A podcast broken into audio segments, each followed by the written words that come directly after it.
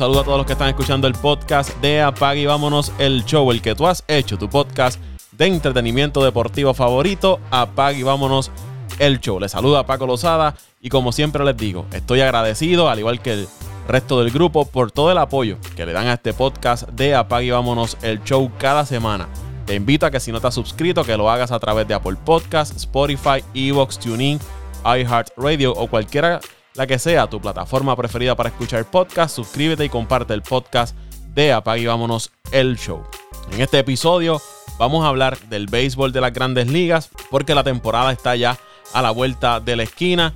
Luego de 99 días de un paro laboral, se pudieron eh, realizar los campos de entrenamiento, campos de entrenamiento acortados, pero ya, por fin, comienza la temporada del béisbol de las grandes ligas.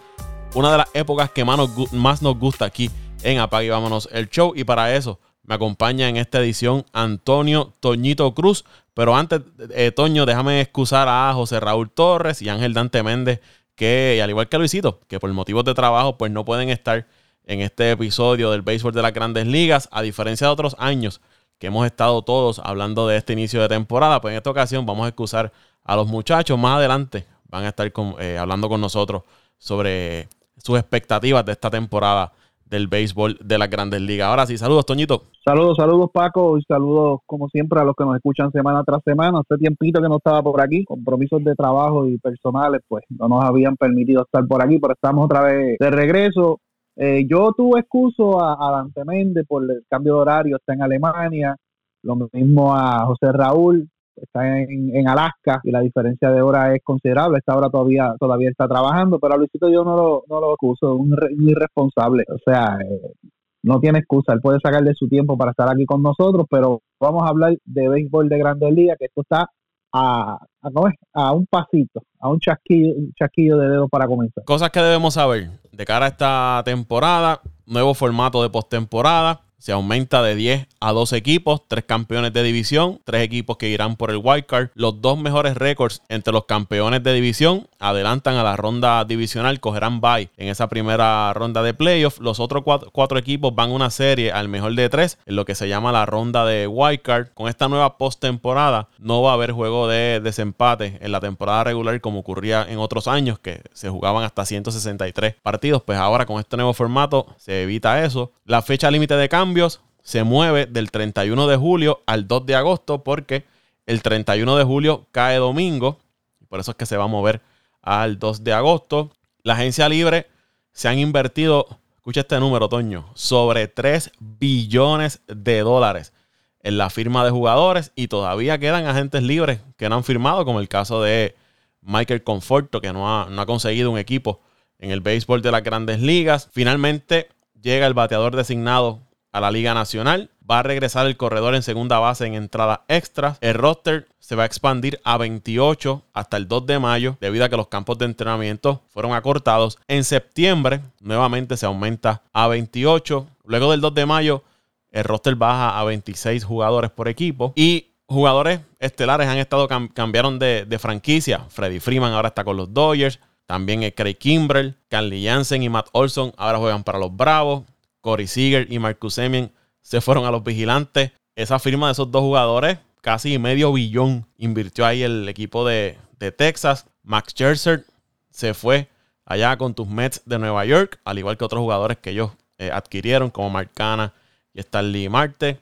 Javi Baez se fue al equipo de Detroit. Carlos Correa se fue a Minnesota. Chris Bryan fue a Colorado. Filadelfia llevó bates al equipo en Nick Castellano y Kyle Schwarber. Los Yankees se desprendieron del Kraken de Gary Sánchez y de Gio Urchela. Los enviaron a Minnesota ya por Josh Donaldson, Isaiah Kinner Falefa, Trevor Story. Firmó con el equipo de Boston, reforzando esa alineación del equipo de las Medias Rojas. Toronto adquiere a Matt Chapman. Y los Atléticos, tus Atléticos, Toñito, montaron la venta del pasillo. Salieron de sus principales jugadores.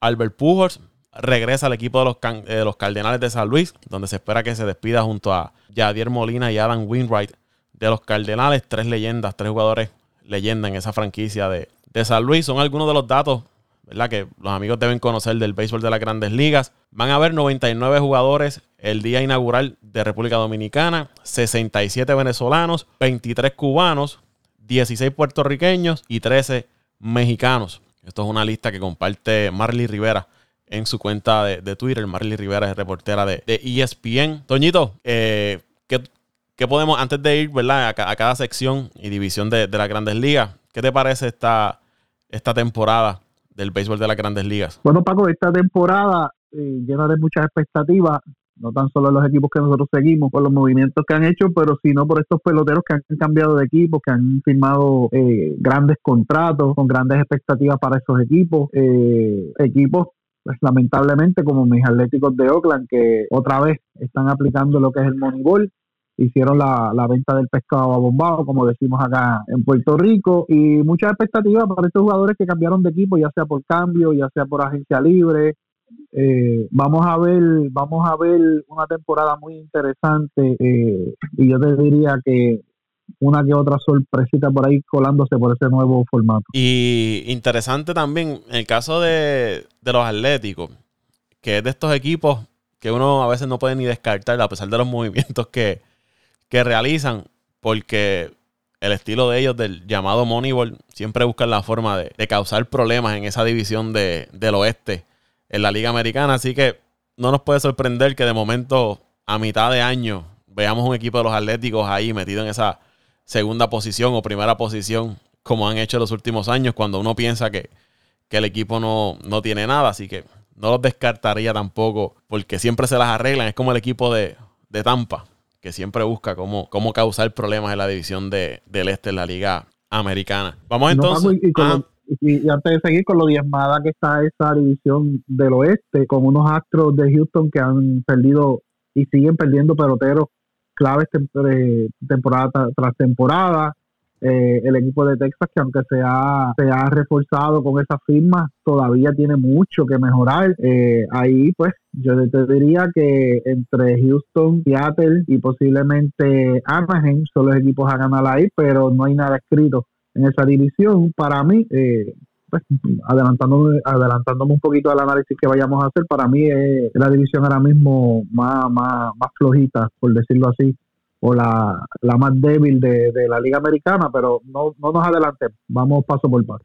Vamos a comenzar entonces eh, con lo que podemos esperar de las distintas divisiones. Vamos a arrancar con la división oeste, ya que estamos hablando del oeste de la Liga Americana, un equipo de los Astros de Houston que ha estado ganando esa división por los últimos años, eh, que pierde a Carlos Correa, sí traen de vuelta a Justin Verlander, mantienen un, un line-up eh, respetado, aunque no tienen a Carlos Correa, pero tienen ahí un Breckman, tienen un Tucker, tienen un Álvarez, tienen un Altuve, eh, tienen una serie de, peloteros, Michael Brantley, que ofensivamente los va a ayudar, mantiene, esa es una de las mejores alineaciones que tiene el béisbol aún sin Carlos Correa y que saben jugar el béisbol, saben eh, cuándo tienen que responder, cuándo ejecutar. Y, ahora con Verlander, el, cuerpo monticular debe mejorar. Un equipo de los Atléticos, como hablamos hace unos, minutos, que perdió a sus principales figuras. Seattle, por el otro lado, es un equipo que cuenta con una serie de jugadores jóvenes que vienen en ascenso eh, y quizás pueden dar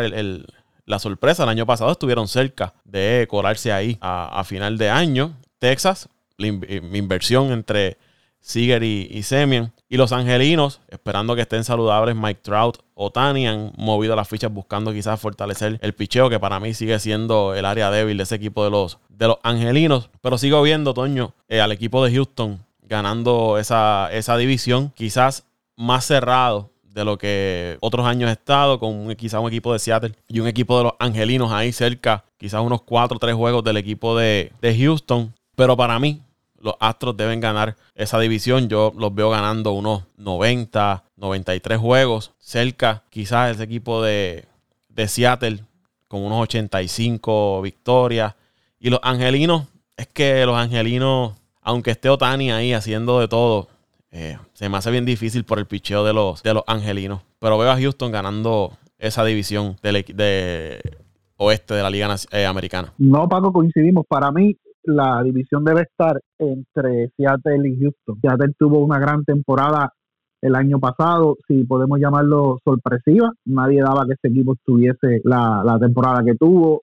Eh, grupos jóvenes, bien dirigidos, eh, que saben jugar el béisbol pequeño, eh, una nómina, yo creo que de las más económicas en las grandes ligas. pero bien, bien estructurado el equipo. Este año se espera mucho más de ellos. Yo, yo a lo que difiero de ti, Paco, no, no creo que, los Astros lleguen tanto como a 93 juegos. Deben estar entre los 87 a 90 juegos por ahí y, con eso debe ser suficiente para, para ganar la división o estar luchando la división con, con Seattle. La incógnita de, de Anaheim es su picheo. O sea, ellos trajeron a Syndergaard y trajeron a Aaron Loop de, los Mets eh, por la agencia libre, pero aún así todavía le falta mucho por mejorar. Eh, necesitan que Otani, además de que lo haga todo, porque ese es el hombro orquesta, está programado para abrir el, juego inaugural, más como primer bate. O sea, que, eso habrá que verlo, porque eso, si no me equivoco, eso es histórico. Eh, necesitan que Otani, Trout, eh, Rendón estén todos saludables. Eh, y el segunda base que siempre me escapa el nombre que es tremendo segunda base y, no no le dan no le dan el, la exposición que merece necesitan que esa gente esté saludable para, para tener opciones a, una buena temporada y mejorar su actuación del año que pasado, que para muchos fue decepcionante. Pero para mí tienen que estar entre Houston y Seattle en la división, Anaheim, dependiendo cómo, cómo esté la salud de sus peloteros principales. Pero el que gane la división, yo entiendo que tiene que estar entre 87 a, a 90 juegos. Sí, es, a veces uno dice contra el equipo de Anaheim, de los Angelinos ya no Anaheim, ahora son Los Ángeles, con un Mike Trout ahí y que uno lo pueda ver en, en postemporada, quizás por eh, los malos movimientos que ha hecho la, gerencia. Uno se pierde de ver a un Mike Trout en, en postemporada, pero yo creo que este año, si no hay salud y si el picheo no le hace el trabajo, lo posiblemente lo veamos fuera nuevamente ese equipo de, los angelinos de Los Ángeles. Y, y, Otani, como tú dices, debe hacerlo todo para tratar de llevar ese equipo a, a la postemporada qué clase de peloterazo es ese Shohei Otani. Si tiene una temporada como el año pasado, vamos a, disfrutar mucho de lo que esté haciendo Shohei Otani. Oye, y hay que estar pendiente, Paco, todos los días que, esté en la alineación, hay que estar pendiente a él, porque, o sea, se esperaba mucho de él cuando llegó llegó de, Japón, que firmó con, con, los Angels. Eh, lamentablemente, pues no pudo, no pudo esas primeras dos temporadas eh, dar o rendir o, complacer a los fanáticos como esperaban por las lesiones, pero ya su primera temporada saludable, ya vimos lo que, lo que hizo, se espera que esta temporada igual ha mejorado mucho su velocidad lanzando, eh, con el bate es, es, un abusador, Paco. No solamente le, le lo batea para, para un promedio respetable, 270, 280 por ahí, sino que también o cuando le da la bola, le da, como dicen en mi barrio, como patada de mula, le da duro de verdad. Así que es un jugador que, vale la pena verlo jugar y una pena que esté en esa división, no por el equipo que no está, digo una pena, sino por el horario en que juegan, que muchas veces acá nosotros eh, nos queda demasiado tarde, juegos empezando a las 10 de la noche y, hora de acá y, verdaderamente el sueño nos vence, pero, pero hay que verlo cuando, cuando haya la oportunidad de verlo y cuando llegue acá a la costa oeste, que, que el horario es más temprano, hay que verlo, porque de verdad eh, estamos viendo lo que es un pelotero para la historia. Sigue siendo uno de los principales atractivos que tiene el béisbol de las grandes ligas y, el año pasado una de las razones por la que las grandes ligas eh, se mantuvo, eh, por decirlo así, en, boca de los medios, en boca de muchos fanáticos, era porque estaban siguiendo lo que estaba haciendo Shohei Otani. Así que esperamos que se mantenga saludable, al igual que Mike Trout, y podamos disfrutar de estos dos jugadores del equipo de los Angelinos. Vamos entonces a la división central, ahí de la Liga Americana. Carlos Correa llega al equipo de, Minnesota. Las medias blancas hacen unos movimientos reforzando su cuerpo monticular. Ellos perdieron a Carlos Rondón. Eh, cambiaron a Craig Kimbrell. Traen a AJ Pollock del equipo de, los Dodgers. Eh, los Guardianes, antes Indios de Cleveland. Es un equipo que ha perdido bastante. El único jugador que podemos recordar de aquella serie mundial que ha estado por ahí todavía es José Ramírez, que le dieron una extensión de contrato. Detroit confía en sus jugadores jóvenes, firman a Javi Baez eh, y hacen unos movimientos también buscando eh, combinar jóvenes con veteranos. Pero me parece que el equipo a derrotar ahí es el equipo de las Medias Blancas de Chicago, un equipo que para mí debe estar ganando unas 90, 92 victorias en esa, en esa división. Segundo, debe llevar el equipo de, Minnesota. Hay que ver cuánto puede aportar Carlos Correa, ¿no? si los puede llevar a ese próximo nivel. El año pasado había muchas expectativas con ese equipo de Minnesota y llegó eh, prácticamente último en esa, en esa división. Fue una decepción el equipo de Minnesota. Su line-up se ve muy bien. Gary Sánchez, que quizás ahora no tenga la presión que tenía en, en Nueva York, debe ayudar. Gio Urchela es un jugador Eh, no superestrella, no es una, estrella, pero es un jugador que te hace el trabajo día a día, te puede jugar múltiples posiciones en, el cuadro. Quizás el picheo los ve un poco eh, débiles a ese equipo de, Minnesota, pero para mí la lucha debe ser ahí entre eh, las medias blancas y, quizás el equipo de Minnesota, pero no muy lejos veo a ese equipo de, de Detroit quizás llegando a una segunda, tercera posición ahí batallando con, Minnesota. Los Reales, un equipo que hay que seguir de cerca porque van a tener al novato número uno de las grandes ligas, a Bobby Witt, con ellos esta temporada.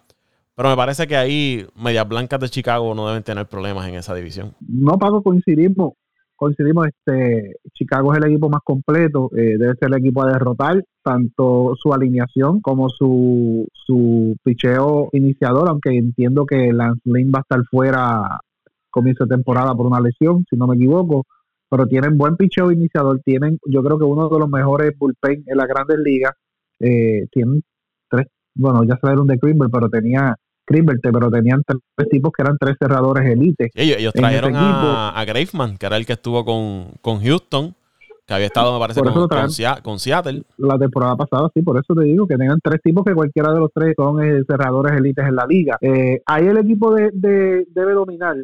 El equipo de Minnesota, fíjate, es un caso curioso porque el año pasado había mucha expectativa de estar luchando la liderato de la, de la división, las primeras posiciones de momento no consiguen los resultados que, esperaban, hacen unos cambios, salen de, de, picheo, salen de algunos jugadores.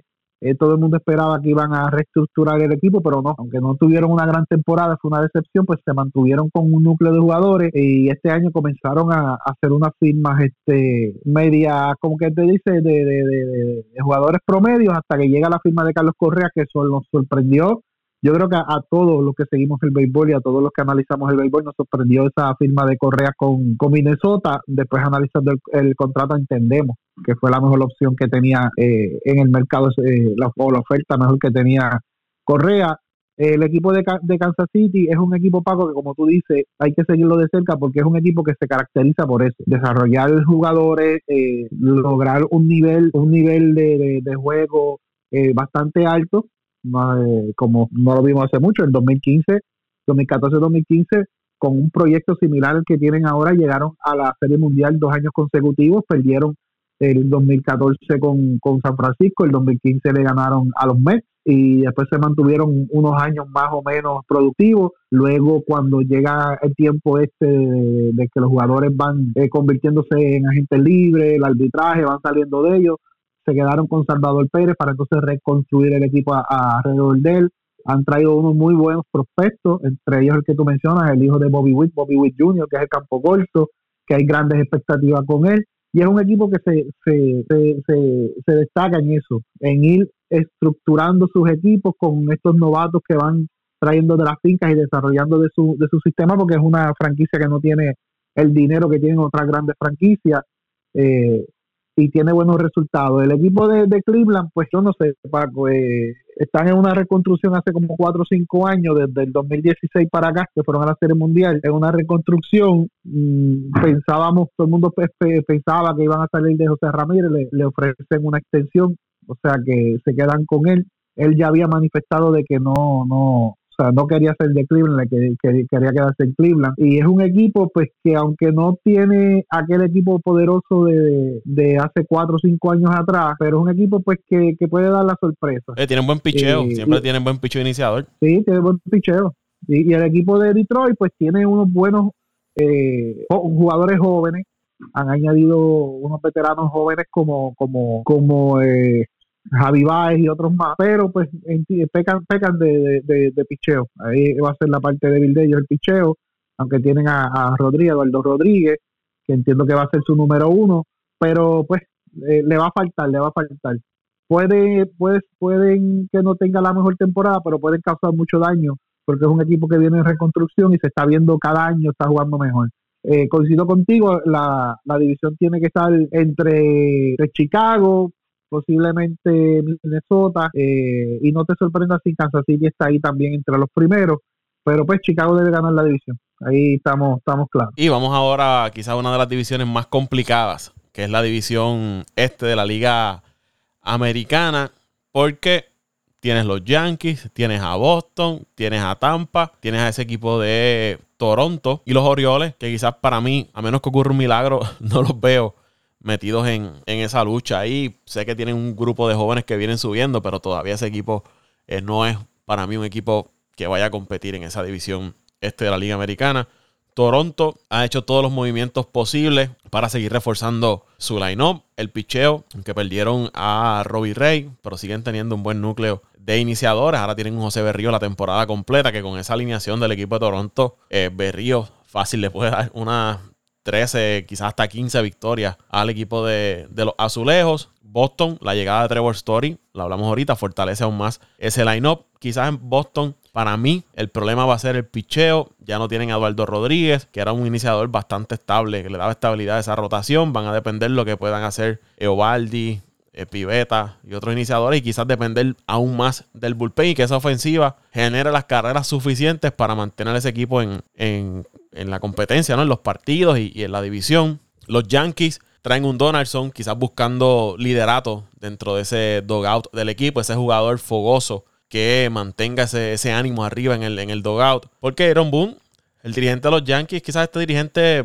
pasivo, ¿no? Que no, no levanta pasiones, todo el mundo está tranquilito en ese, en ese dogout. Y quizás Donaldson es ese tipo de jugador que necesitaban, que enciende esa chispa en el, en el camerino y que cuando tenga que decir las cosas, salga a la prensa y hable, o vaya a Twitter y hable y, y prende el fogón allá en el, en, el camerino de, los Yankees. Eh, Tampa sigue siendo Tampa organización de buen picheo, mueven las fichas, traen jugadores que le puedan hacer el trabajo, así que tampoco los voy a, descartar en esa, en esa división. Aquí va a estar bastante cerrado, Toño, esta, esta predicción es de las más complicadas que se pueden hacer en, esta temporada, pero yo me la voy a jugar y me voy a ir con el equipo de los Azulejos de Toronto. Me voy a ir con Toronto ganando esa división este de la Liga Americana con unas 92 victorias, 91 victorias. Detrás veo llegando a los Yankees y Tampa, jugando bien cerca esos dos equipos,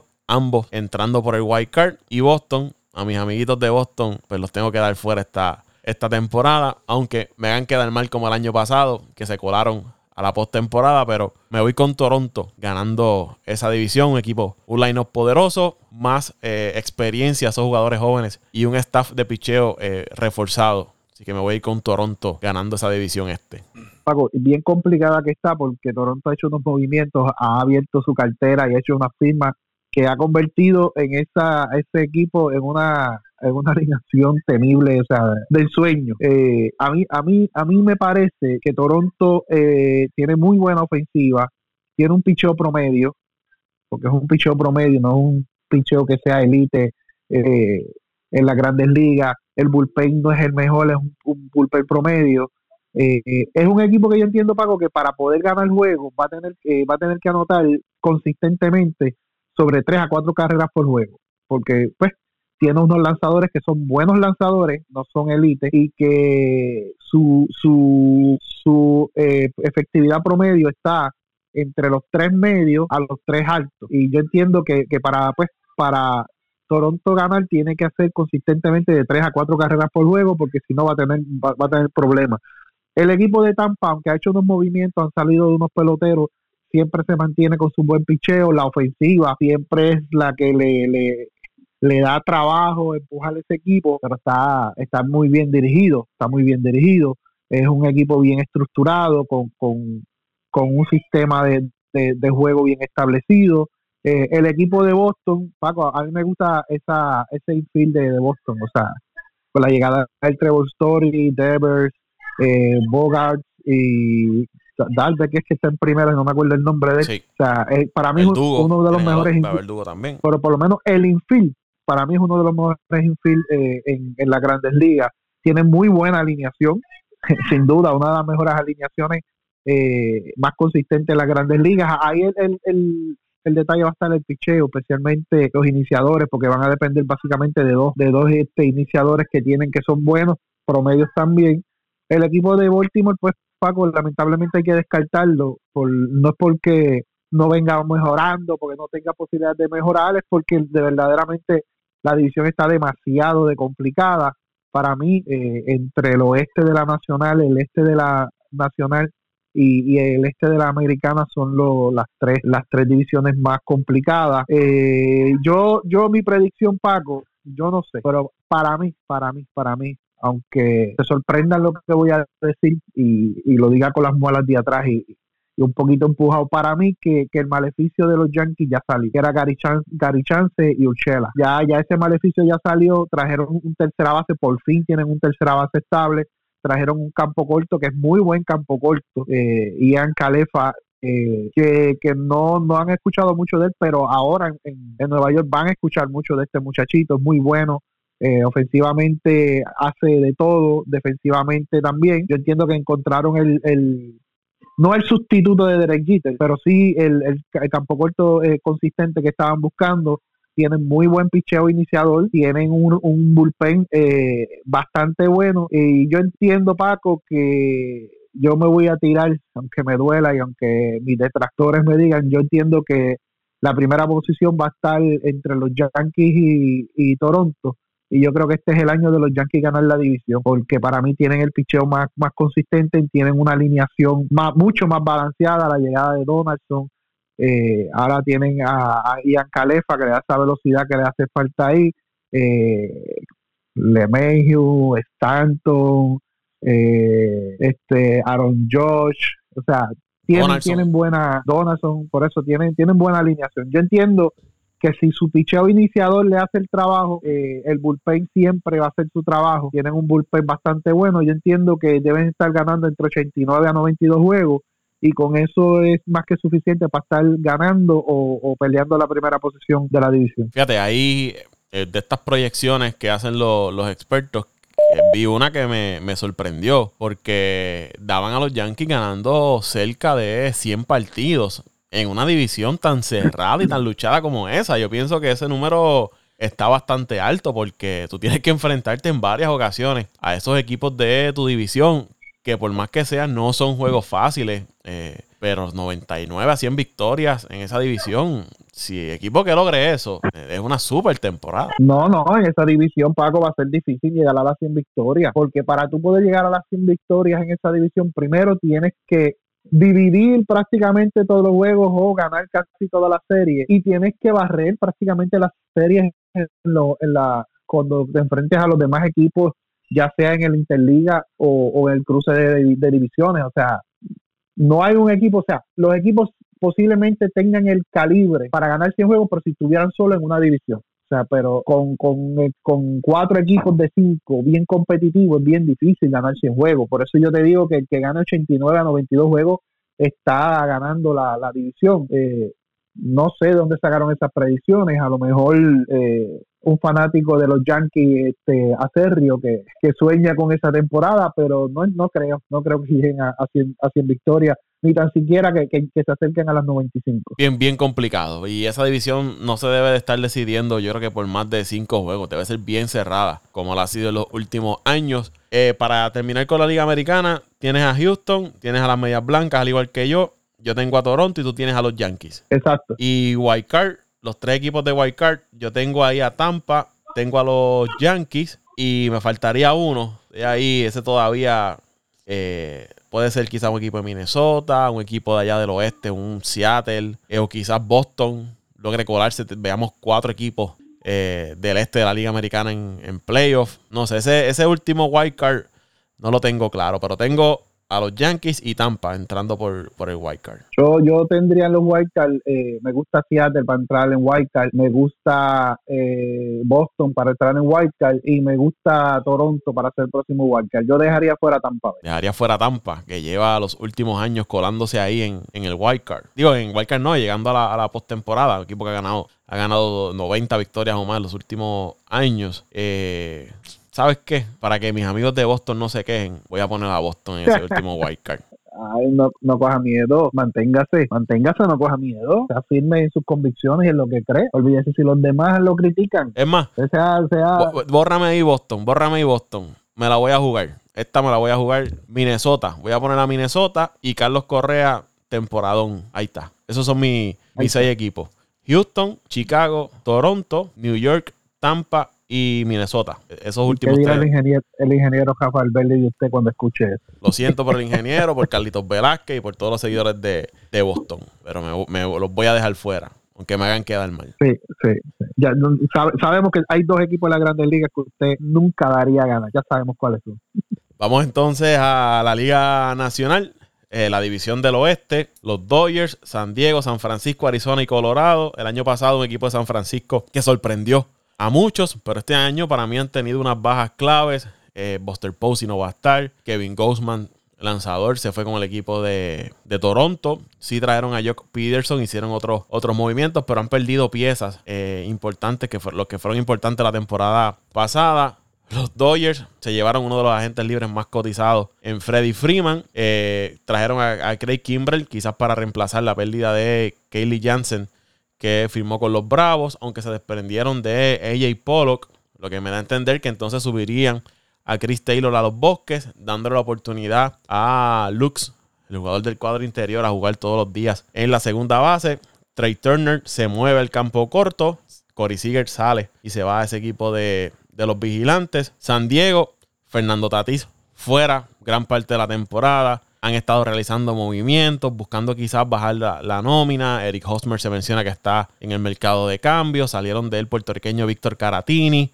Sí, que es un equipo de San Diego, de haber ido con todo hace unas temporadas atrás, pues no le ha salido la jugada. Y, y ahora con esta lesión de Fernando Tatís, no sé, este equipo de los padres, eh, cuán competitivos se puedan mantener en esa división del oeste. Colorado sí firma Chris Bryan, pero no hay mucho que podamos decir de ese equipo de Colorado. Su picheo no es de lo mejor. Arizona, temporadas malísimas. Sí tiene algunas piezas que quizás puedan mover, pero yo descartaría a esos dos equipos de eh, Colorado y Arizona. Y San Francisco, hay que ver cómo esos jugadores que traen pueden reemplazar los que perdieron. Para mí la temporada de San Francisco el año pasado, yo no sé si tú estás de acuerdo conmigo, Toño, fue una temporada de ensueño para esa franquicia porque es que nadie eh, pensaba que podrían tener esa temporada que tuvo el equipo de... Todo el mundo, de- todo, Ajá.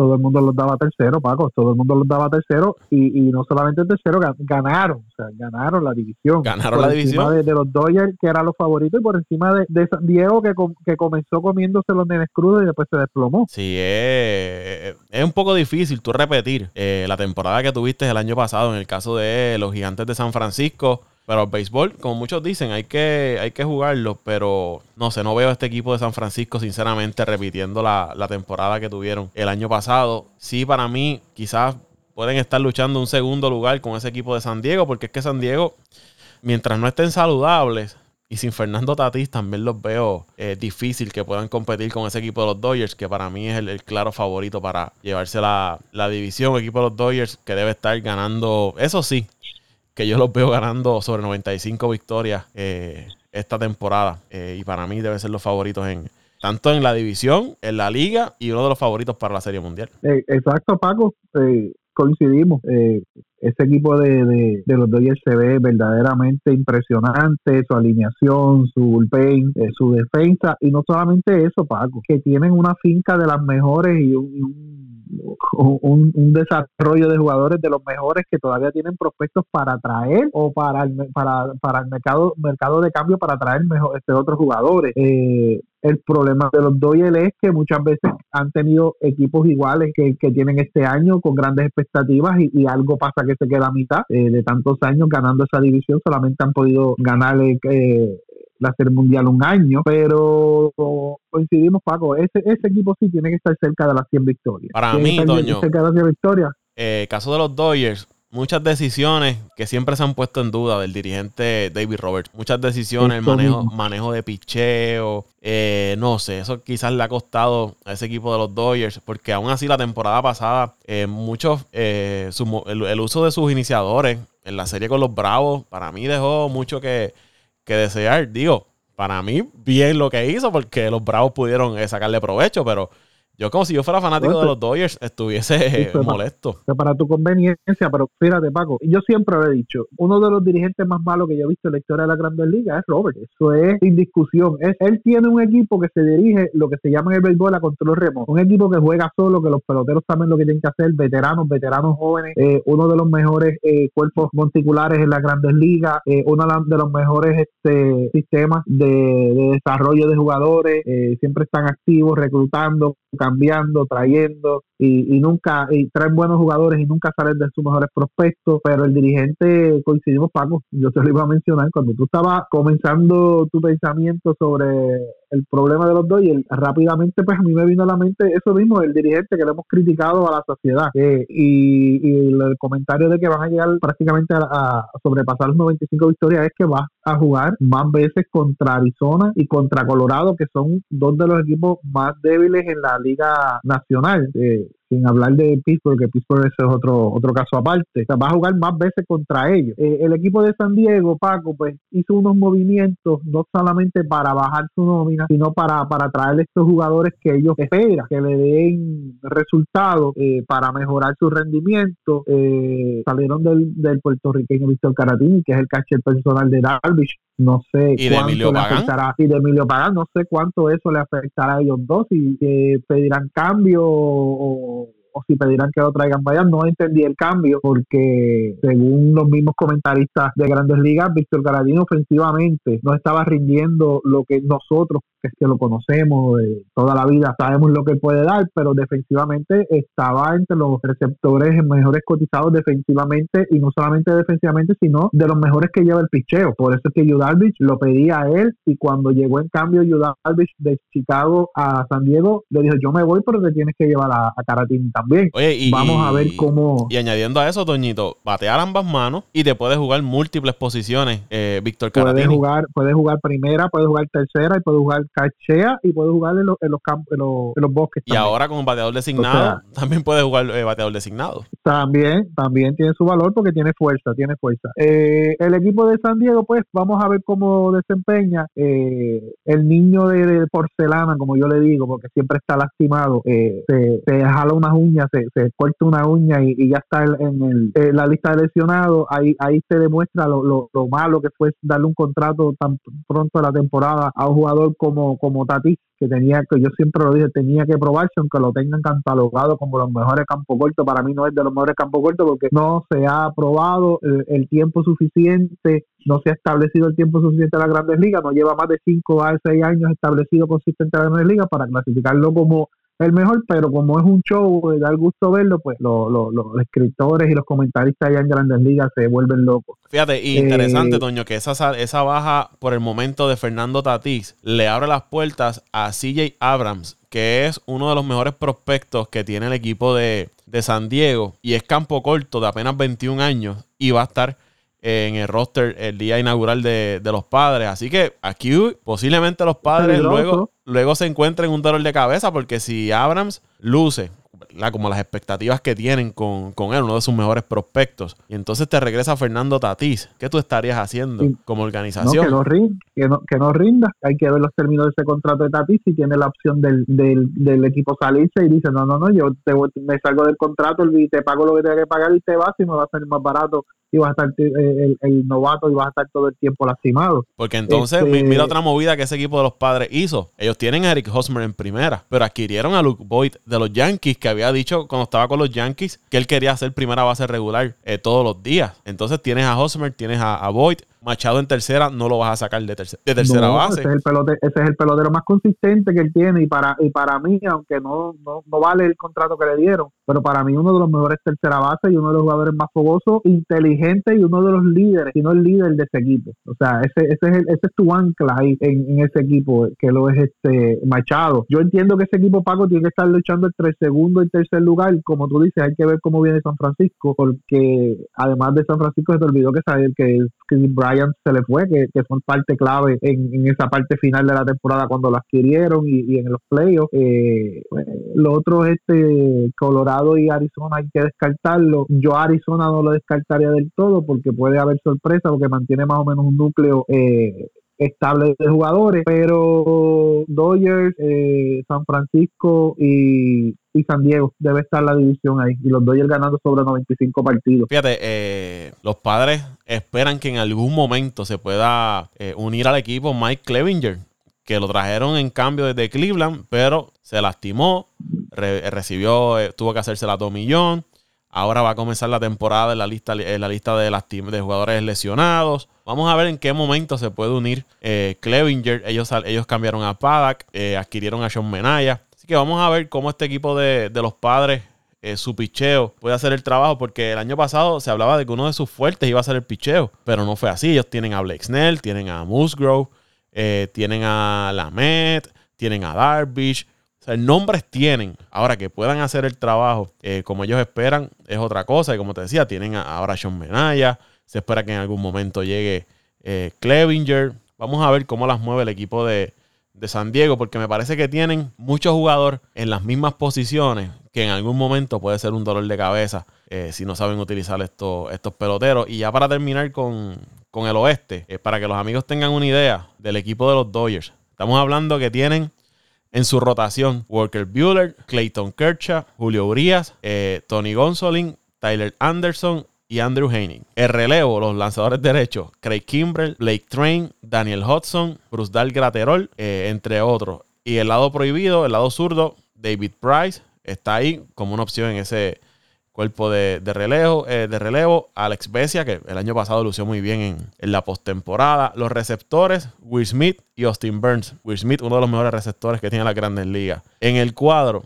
Freddie Freeman, Max Monsi, Trey Turner, Justin Turner, Edwin Ríos, que estuvo lastimado la temporada pasada, y Gaby Lux. Guardabosques, Chris Taylor, Cody Bellinger y Mookie Betts. Eh, para que tengan una idea, y seguimos. Ah, Dustin May, de los iniciadores está lastimado, al igual que, Víctor González, que también fue un buen relevista. Pero Freddy Freeman, Mookie Betts y Cody, Bellinger, los tres han sido jugadores más valiosos. Y los tres están en el mismo equipo. No, no, por eso te digo, eh, eh, eh, ese equipo sí, si no lo gana todo, ustedes que se pasan vacilando lo que se los meten. Ese equipo sí que si no lo gana todo, igual que el equipo de, de con las inversiones que ha hecho el equipo de, de Toronto, si no lo ganan todo, serían dos grandes decepciones. Eso sí serían decepciones, porque lo tienen todo, prácticamente todo. Vamos entonces a la división central de la Liga Nacional. Ahí tenemos el equipo de, Milwaukee, que el picheo en las últimas temporadas ha permitido que este equipo eh, logre ir a la postemporada. Tres buenos iniciadores tiene ese equipo de,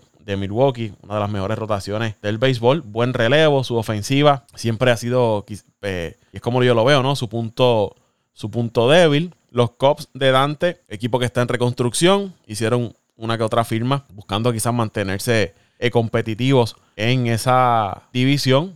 Este equipo también eh, firmó a el japonés eh, Seiya Suzuki, que viene de una tremenda temporada ya en, Japón. pero me parece que este equipo de los cachorros está en ese año todavía le va a faltar un poquito para meterse en esa división. Me parece que los piratas los podemos descartar desde ya. Los rojos, parece que todavía la ofensiva de los rojos está ahí.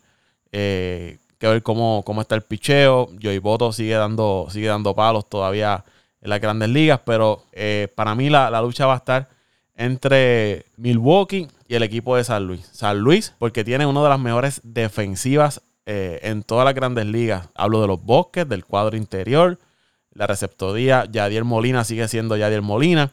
su ofensiva, Arenado, Goldschmidt, otra serie de jugadores que tiene. Quizás punto débil es la salud del cuerpo monticular del equipo de, San Luis. Pero para mí Milwaukee debe, debe ganar la división por el picheo, buena defensa y que saben jugar ya.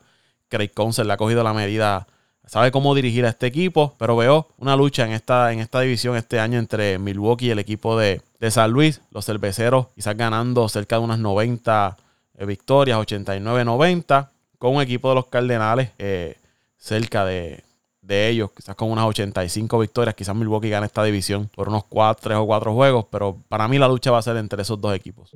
Es que literalmente, Paco, no hay mucho ahí de dónde, de dónde de, dónde escoger eh, los cachorritos de Dante en reconstrucción, eh, no se sabe cómo van a venir, el, los, los de Cincinnati, grandes expectativas de unas temporadas, un gran equipo, no, no llevan llevan este, varias temporadas con grandes expectativas que no se cumplen.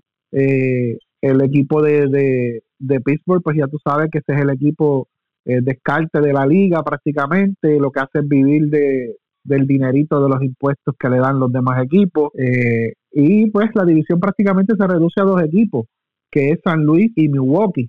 Eh, Milwaukee ha tenido unas bajas claves en su, en su ofensiva, aún así eh, la ofensiva de ellos nunca ha sido una gran ofensiva demoledora, lo dependen más de su picheo de su relevo. Eh, yo no sé si Williams es el, relevista, va, a comenzar, no sé si estaba lastimado. Sí, el año pasado fue una baja importante eh, del relevista Williams del equipo de, Milwaukee.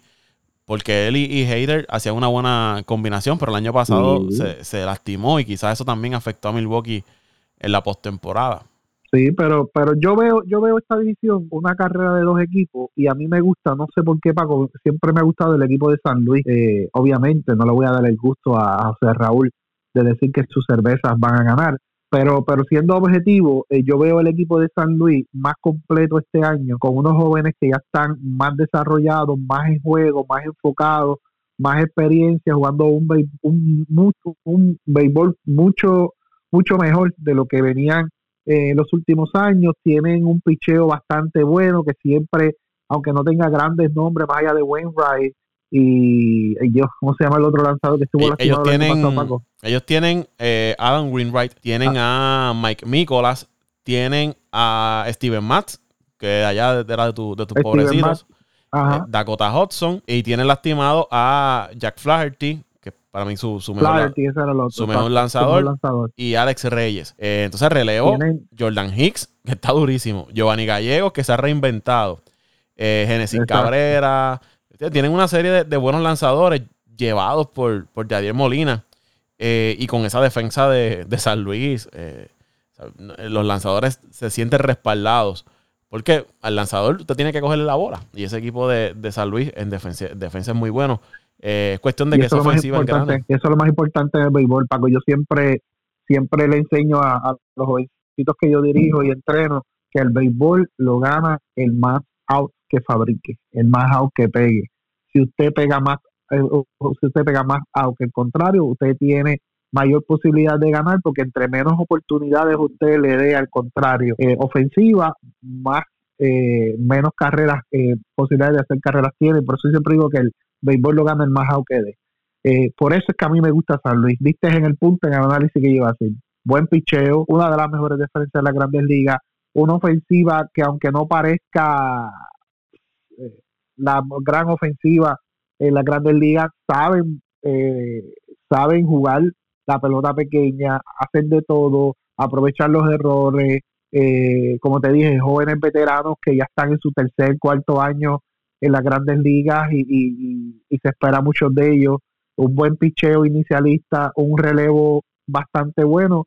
Y como está esa división de floja, Paco, yo te diría que, San Luis, para mí, para mí, San Luis debe ganar esa, esa división.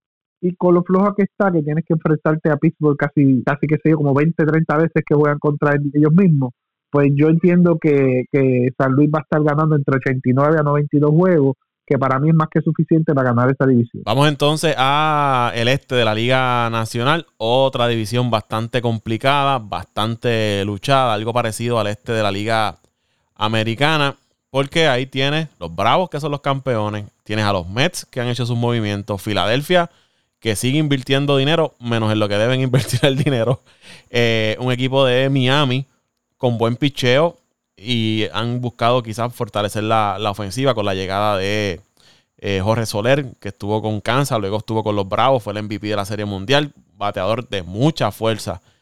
Eh, y el equipo de Washington con un Juan Soto ahí.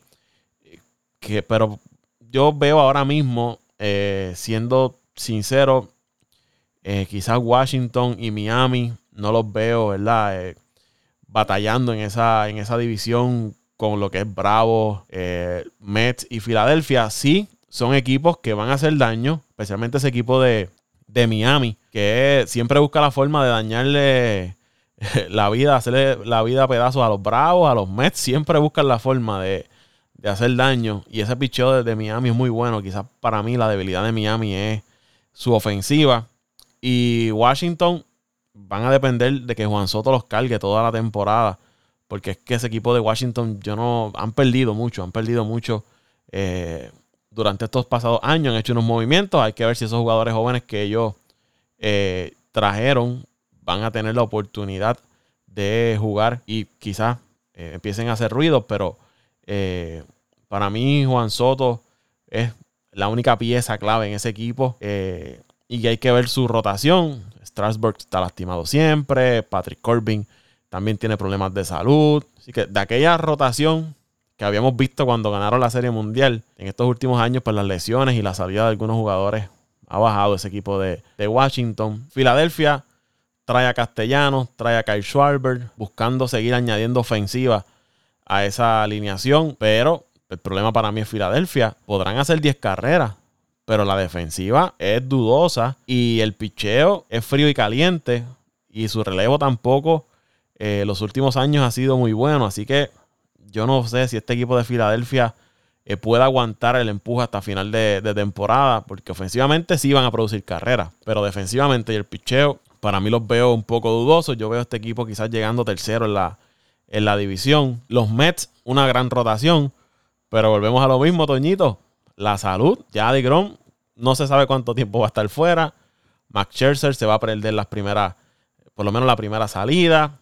Carrasco eh, está bien de salud. No, he escuchado mucho de, Carrasco. No, Carrasco está bien de salud, Paco. Y te corrijo, Scherzer está programado para, tirar el viernes.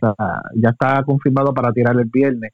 Ahí la interrogante sería de Grom, pero tenemos a, a Basi, que fue All-Star del año pasado con Oakland y ha tenido buenas temporadas tenemos a, David Peterson, que fue el novato que el año pasado empezó frío y cuando empezó a calentar se lastimó y le hicieron la Tommy John. Tenemos a Tyler Megis, que es el, fue novato el año pasado, empezó más o menos para ese tiempo de junio, julio, tuvo una temporada bastante aceptable para hacer su primer año. Tenemos a Carlos Carrasco, tenemos a Taya Walker, que aunque presentó una molestia en las rodillas en su última salida en, los entrenamientos de primavera no es nada serio, fue pues una pequeña molestia de una operación que tuvo en la rodilla en el tiempo de muerto, o sea, en, en, enero. Eh, tenemos, tenemos buena rotación, la, la, la incógnita de los meses va a estar en el relevo porque perdimos eh, piezas claves como, eh, este, ellos, ¿cómo se llama este? El dominicano que ahora está con, con los Yankees, este, Miguel, Miguel Castro, perdimos a, su, su, uno de los mejores, si no fue el mejor relevista de la Grandes Ligas el año pasado, Aaron Lu, eh, lo perdimos también en el mercado libre. Eh, aunque con la movida de, Castro traemos el zurdo que necesitábamos con la salida de Lu, pero no se sabe si ese zurdo va a desempeñar como Lu lo, lo hizo, que de verdad fue pieza clave en muchas de las victorias de, los meses el año pasado. Y Miguel Castro era el relevista que, que le decíamos un brazo de goma, como, como siempre hay un, un, lanzador en tu equipo, que ese es el brazo de goma, ese las tira todas, eh, el, más, el más, más consistente, uno de los más confiables, vamos a depender de, ah, tampoco tenemos a, a, a, Familia, tampoco está este año, vamos a depender de, de que Díaz cierre los juegos, de que Trevor May eh, tenga una temporada consistente como la tuvo en sus comienzos y de que Lugo tenga una mejor temporada que el año pasado. Eh, pero, pero pues eh, aunque tenemos la pérdida de Grom, que eso sería, imagínate, de Grom, Carrasco, Bassett y, y Scherzer, esos, esos, esos cuatro iniciadores más Walker por el lado,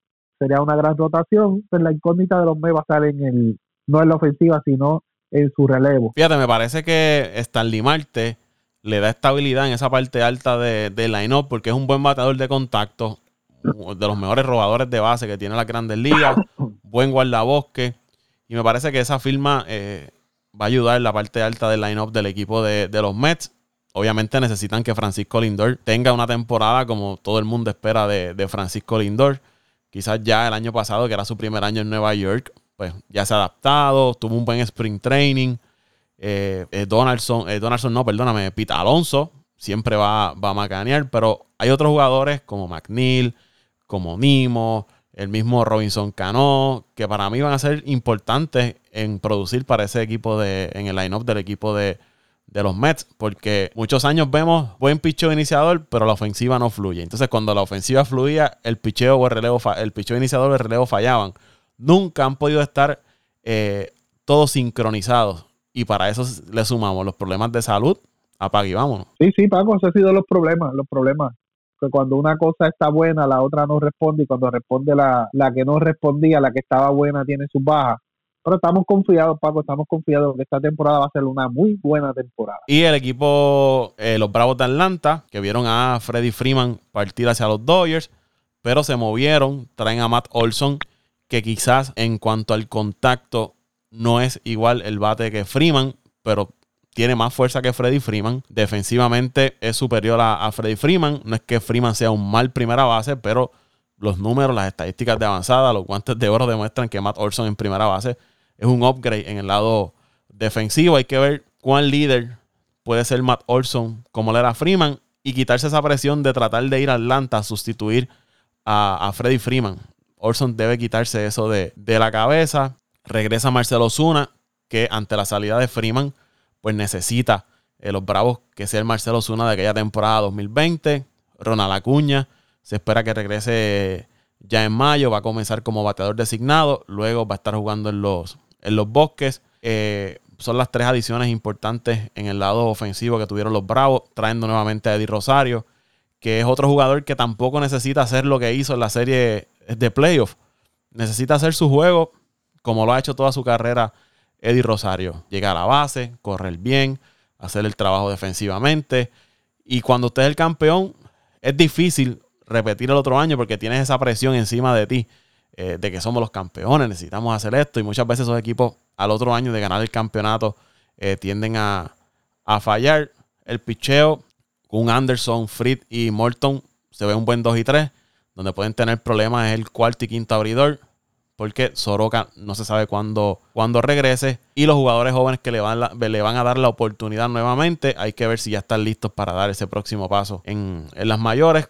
El relevo, que para mí era una de las críticas y pesadillas del año pasado, pues este año se ven mucho mejor que el año pasado con la llegada de Jensen, la llegada de McCock, que era el relevista de, de Tampa, y otros movimientos de otros relevistas que trajeron, que le, le dan, que trajeron, que le dan profundidad a ese bullpen de los Bravos. Un brazo joven eh, en Spencer Strider, que está durísimo eh, ese muchacho. Así que el bullpen para mí debe ser el fuerte del equipo de, de los Bravos, a diferencia del año, del año pasado.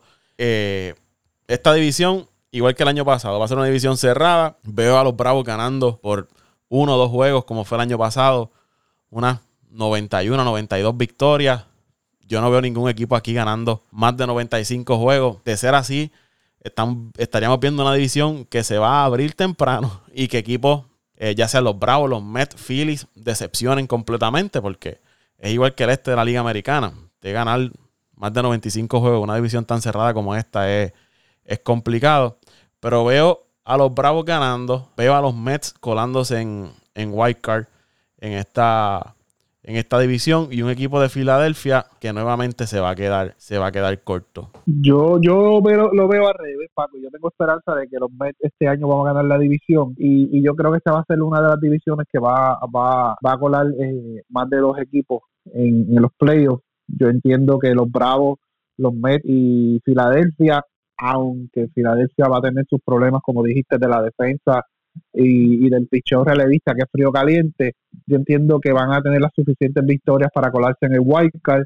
Eh, Washington va a estar haciendo daño por ahí, va a ser el cuarto equipo junto con, Miami, pero yo entiendo que Miami va a terminar por encima de, de, Washington, eh, pues porque tiene un equipito mucho. Fíjate, yo veo a Miami cerca de los 500, cerca de esas 80, 82 victorias. Sí, sí, sí, debe estar por ahí. Eso te iba a decir. Debe estar por ahí. Y yo entiendo que el wildcard, para adelantarnos el wildcard, ya que te dije más o menos cómo espero que va a terminar la, la división. Yo entiendo que el wildcard debe ser Milwaukee, eh, Milwaukee, eh, por la división donde estamos, que va a ganar muchos juegos. Eh, los eh, Atlanta, a Filadelfia, son tres y falta un wildcard, ¿verdad? No. Entonces, no, no, son, son seis. Tiene tres campeones de división y tres wildcards. Ok, por eso, eso sería mi wildcard. Yo dejaría fuera a, a San Francisco y a San Diego. Yo me arriesgo y dejo a San Diego y a San Francisco fuera y escojo a Filadelfia, porque es que verdaderamente la, la, la ofensiva de Filadelfia los va a cargar, no a ganar la división, pero sí a, entrar a la postemporada. Yo me voy a ir con los Dodgers, Milwaukee, Atlanta, San Luis y los Mets en Wildcard. Y ese último wildcard estoy entre unos Phillies, quizás unos padres. Eh, entre esos dos equipos eh, estoy ahí pensando cuál, cuál de los dos darle ese último wildcard. Pero me voy a ir como tú. Me voy a ir con Filadelfia por el poder ofensivo de, ese equipo. Y los padres, pues ante la lesión de Fernando Tatís, la inconsistencia que han tenido en los últimos años, eh, pues no, no me convencen. Aunque era uno de, los, de mis equipos que la temporada pasada los tenía ahí para llegar hasta abajo a menos que surja algún equipo de sorpresa, pero me parece que, los Phillies eh, van a llevarse ese último wild card. Fíjate, no, estuvimos muy lejos en las predicciones nosotros dos. Esas son nuestras predicciones para esta temporada del béisbol de, las grandes ligas. Ya en próximos episodios, eh, aunque ya haya arrancado la temporada, podemos tirar quiénes van a ser eh, nuestro jugador más valioso, nuestro dirigente del año, nuestro novato del año, el ganador del premio Sayón. Pero eso lo podemos dejar más adelante y, también los muchachos, José Raúl, Luisito y, Dante puedan dar, dar su opinión. Pero ya resumiendo, Toñito, tenemos Houston, Medias Blancas. Eh, tú tienes a los Yankees en el este, yo tengo a Toronto en el White card, pues invertidos, ¿no? Tú tienes a. Yo tengo a los Yankees, tengo a Tampa y al equipo de, Minnesota. Y tú tenías ahí en la Liga Americana a Toronto. Sí, yo tengo a, Toronto, a Boston y a, no, Tampa, Seattle. Tampa Bay Toronto, Boston y Seattle. Y Seattle. Y entonces en la Liga Nacional, Dodgers, tú tienes a San Luis, yo tengo a Milwaukee, tú tienes a los Mets, yo tengo a los Bravos. Eh, por ahí invertimos entonces los wild card porque yo tengo a San Luis wild card tengo a los Mets y tengo al equipo de Filadelfia y tú tienes entonces eh, Atlanta como white card Milwaukee como, como white card. Exacto. Y, a, Filadelfia. Así que eso es nuestro, como vemos, ¿verdad? Resumen breve de cómo pensamos de, cada división, porque podríamos estar aquí hablando largo y tendido, pero para no extender mucho este podcast, eh, es lo que pensamos de cómo van a estar corriendo las divisiones en el béisbol de las grandes ligas. ¿Algo más que se te quede, Toñito? No, no, no, no, no. Que se disfruten en esta temporada que va a estar buena. Siempre vamos a entrar en la controversia y el careo y en el vacilando, vacilándose uno a los otros cuando los equipos no, no desempeñen como, como se espera.